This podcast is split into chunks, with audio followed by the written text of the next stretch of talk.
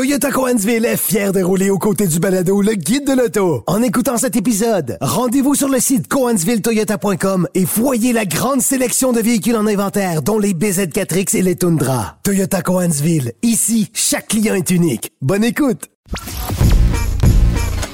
Laissez faire votre clientèle. Entrez directement dans le guide de l'auto.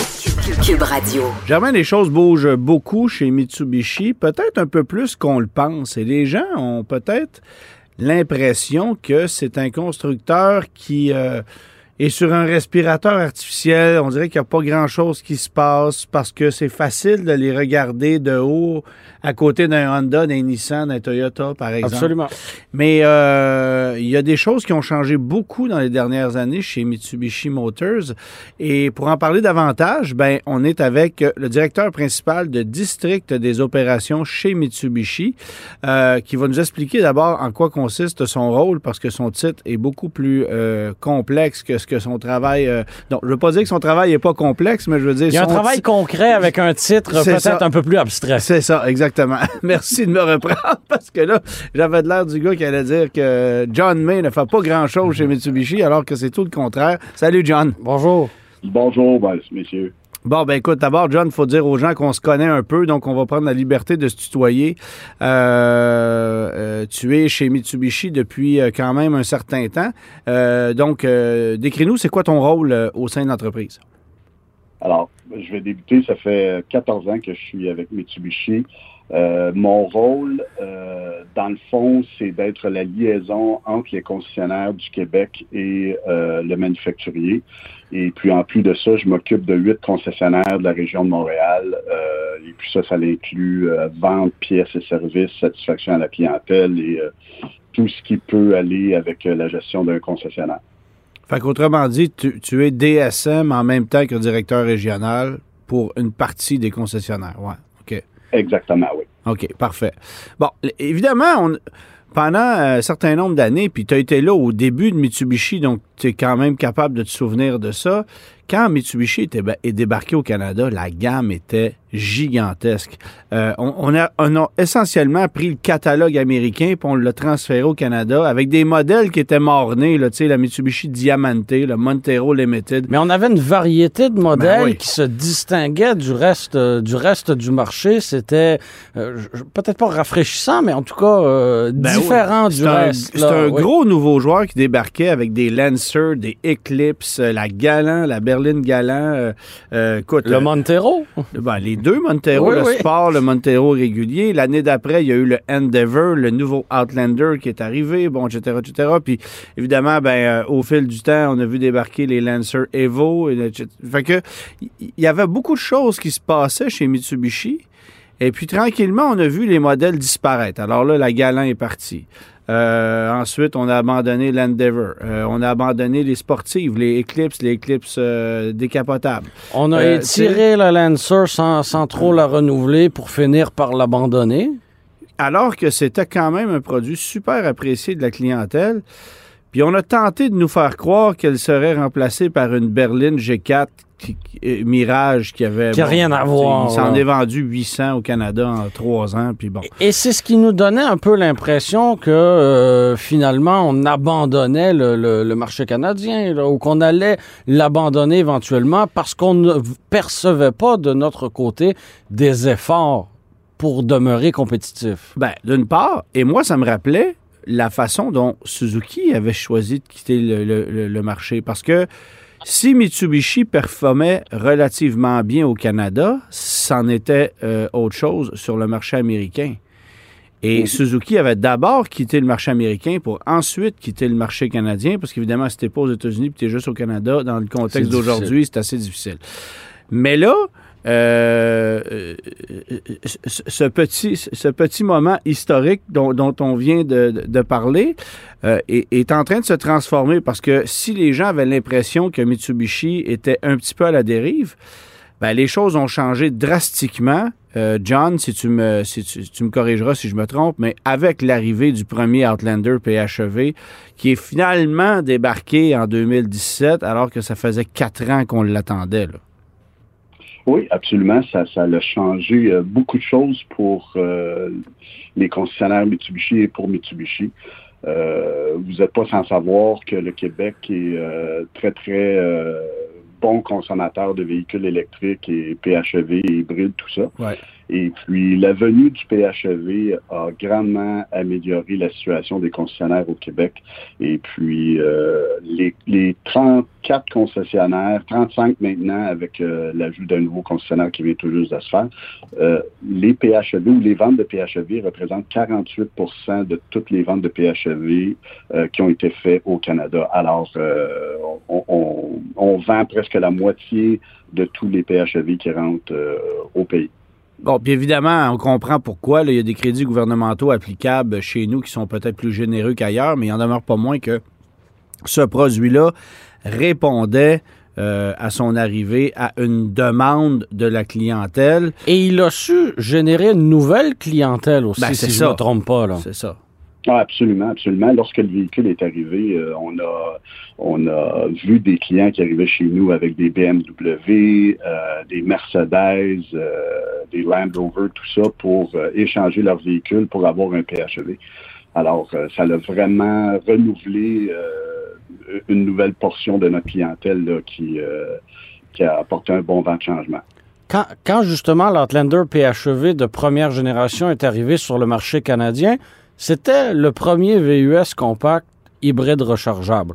Euh, maintenant, il y en a, il y en a quelques-uns de plus. On peut penser au fameux RAV4 Prime, au Escape euh, hybride PHEV euh, également, le duo de, de, de Coréens. Comment, avec le modèle de deuxième génération qui devrait débarquer sous peu, on va réussir à répéter ou essayer de répéter ce même, ce même succès-là, sachant qu'on n'est plus maintenant le seul joueur? Là? On n'est pas le seul, mais par contre, je vous dirais que la, la, la chaîne d'approvisionnement, elle est quand même euh, euh, très bien établie. Les véhicules euh, vont commencer à rentrer début décembre.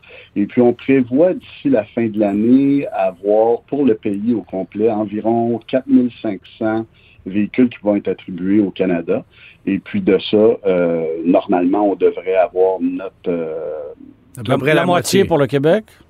À peu près la moitié pour le Québec. On n'a pas déterminé encore euh, la répartition parce que ce que vous devez euh, vous douter, c'est que les autres euh, provinces qui n'ont pas les mêmes rabais, ben, eux aussi ont vu que le produit il était euh, vraiment euh, beaucoup plus adapté. Euh, la clientèle euh, fait des demandes dans les autres provinces où les, rabais sont moindres. Alors, euh, il faut essayer d'être équitable pour euh, le réseau de concessionnaires à travers le, pays aussi. Euh, alors, par contre, on ose espérer qu'on va avoir notre 48% 50% des véhicules PHEV qui vont rentrer au pays. Bon, évidemment, évidemment euh, Mitsubishi Motors, comme les autres constructeurs automobiles, euh, ont passé à travers des temps difficiles au niveau de la COVID. Est-ce que ça s'est passé différemment chez vous de chez d'autres marques? Est-ce que vous avez quand même réussi à tenir le fort? Est-ce que les ventes se sont maintenues de façon intéressante? Euh, Québec versus Canada, peut-être, si tu compares avec un Nissan, avec un Honda, par exemple? Euh, Je vous dirais qu'au au début, on n'a pas vraiment ressenti l'impact. On l'a plus ressenti dans les derniers euh, neuf mois où euh, notre inventaire était vraiment euh, réduite.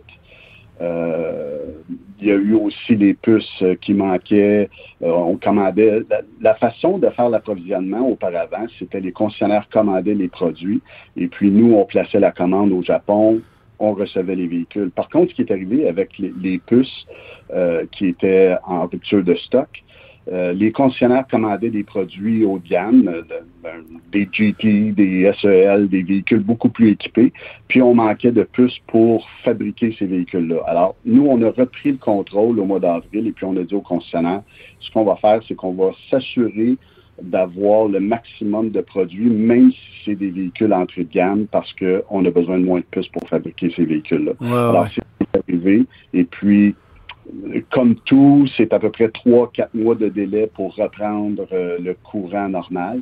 Et puis, je vous dirais que depuis deux mois, on, on- nos- nos- les véhicules qu'on vend aux concessionnaires, ce qu'on appelle le wholesale dans notre jargon, Ouais. euh, commencent à augmenter euh, beaucoup euh, pour rencontrer la demande. Fait que si, par exemple, évidemment, je parle pas du PHEV, mais si, par exemple, demain matin, je veux euh, aller chez Mitsubishi, euh, acheter un RVR, un Eclipse Cross, un Outlander à essence, euh, le délai de livraison, ça peut ressembler à quoi? Je vous dirais que le délai de livraison est peut-être de 45 jours à 60 jours. on a de l'inventaire qui, n'est pas vendu. Qu'on peut livrer assez rapidement les véhicules, mais lorsque vous voulez avoir un véhicule beaucoup plus équipé, vous devez vous attendre euh, un petit délai. OK, mais, c'est pas, pas, une catastrophe, là.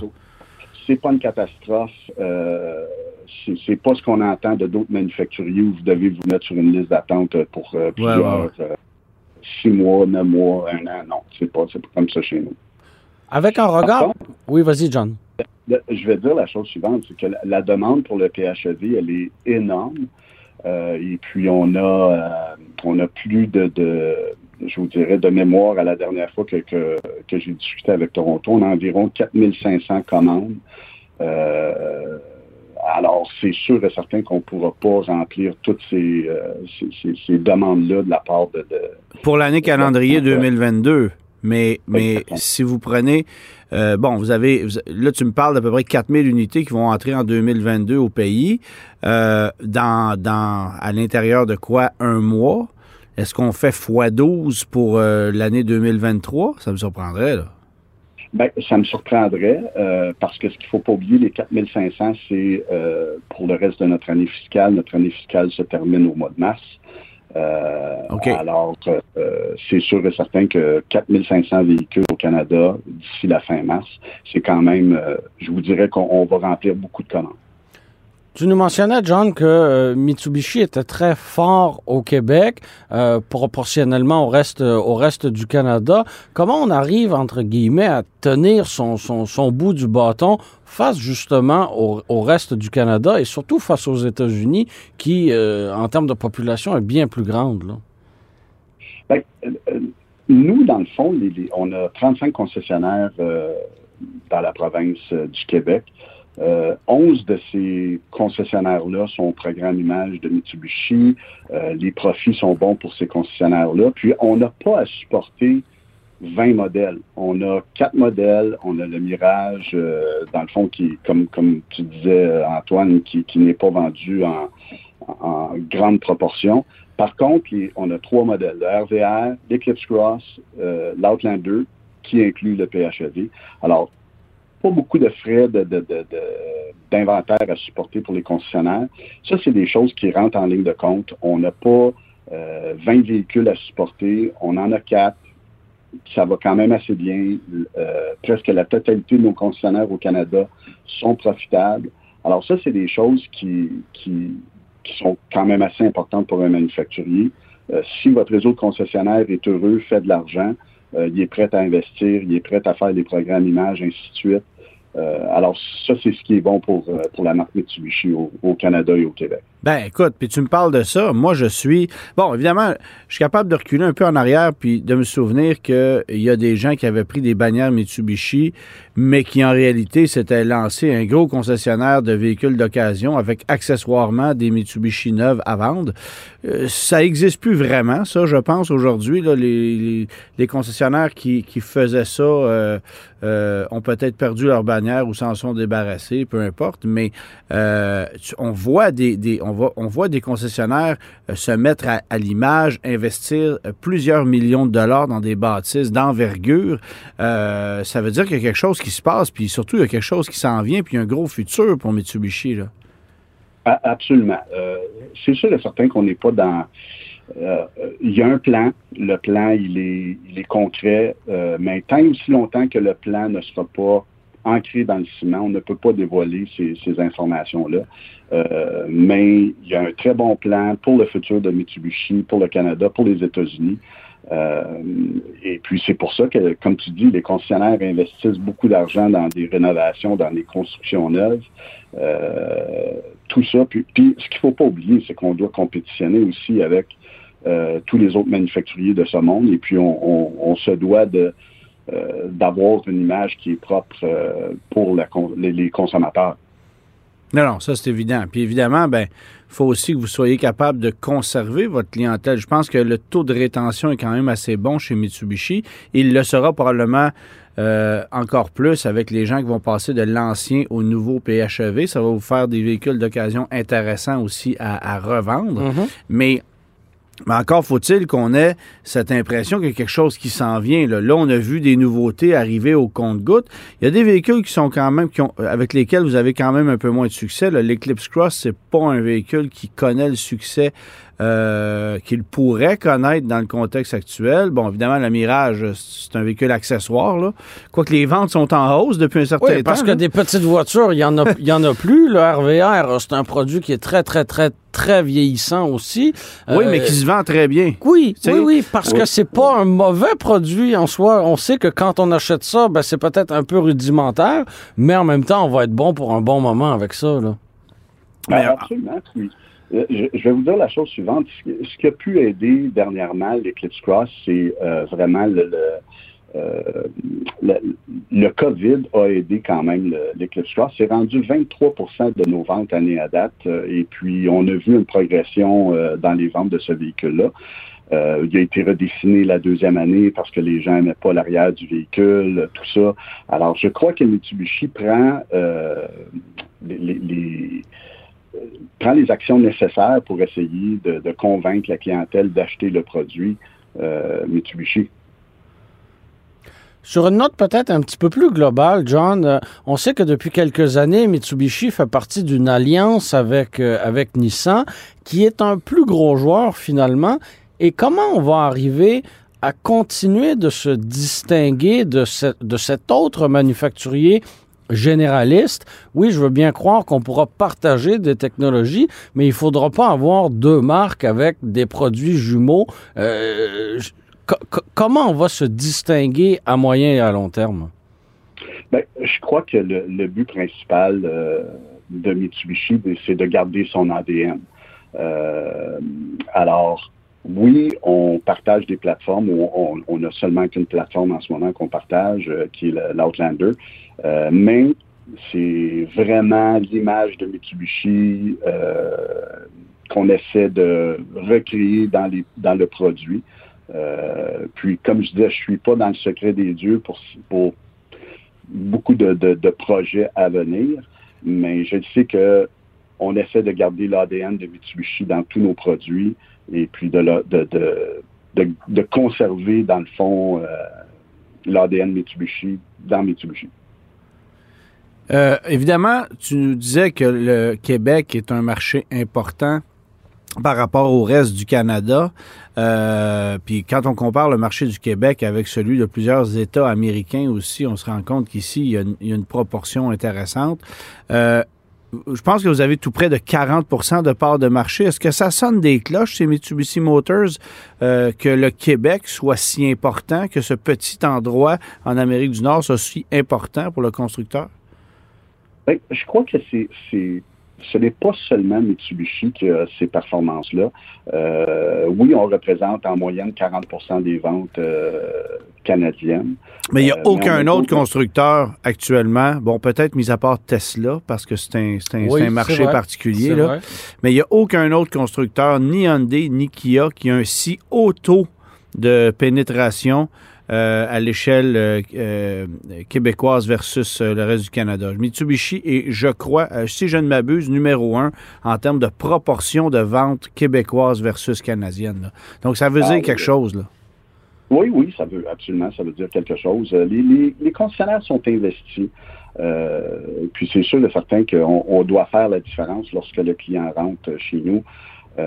mais écoutez, là-dessus, j'étais vraiment convaincu qu'on était plusieurs manufacturiers là, où on avait euh, euh, des bonnes parts de marché. Euh, mais oui, c'est une bonne nouvelle pour nous. puis il faudrait que je vérifie tout ça pour vous donner plus d'informations à ce sujet-là. Là, oui, on représente 40% des ventes au Québec. Bon, ben John, euh, là, l'Outlander PHEV, tu disais que ça arrive début décembre. J'ai vu passer un communiqué cette semaine qui disait que là, ça commence à entrer au compte-goutte, mais j'imagine que plus massivement, ça arrive début décembre. Euh, j'ai bien hâte de voir à quel point euh, ces véhicules-là vont se multiplier sur les routes. Et puis, j'ai bien hâte de l'essayer durant l'hiver aussi pour voir si ça va livrer la marchandise, parce que jusqu'à maintenant, j'ai pu le conduire, mais dans un contexte un peu idéal. Puis c'était un modèle de pré-production, là, Ouais, entre, mais- entre grands guillemets. Ouais, là, mais, euh, Fait que, à voilà. suivre, toi, tu vas avoir la chance d'aller le conduire, euh, Germain, euh, dans les prochaines semaines euh, en Oui, à, l'occasion du lancement canadien, alors ce sera mon premier, euh, mon premier Contact. avec, euh, avec, euh, avec le véhicule, ce qui est, je sais pas, ironique ou, peu importe. J'avais assisté au lancement du Outlander PHEV euh, de première génération qui était également en Colombie-Britannique. Alors, euh, ça commence à être le, c'est quoi qu'on dit, le, le- le métier qui rentre, hein? C'est ça, c'est ça. Que, euh, voilà. Comme quoi, les années se suivent et se ressemblent. Et ça ressemble, Hein, n'est-ce tout pas? à fait. Merci beaucoup, John. Merci d'avoir pris le temps de nous parler.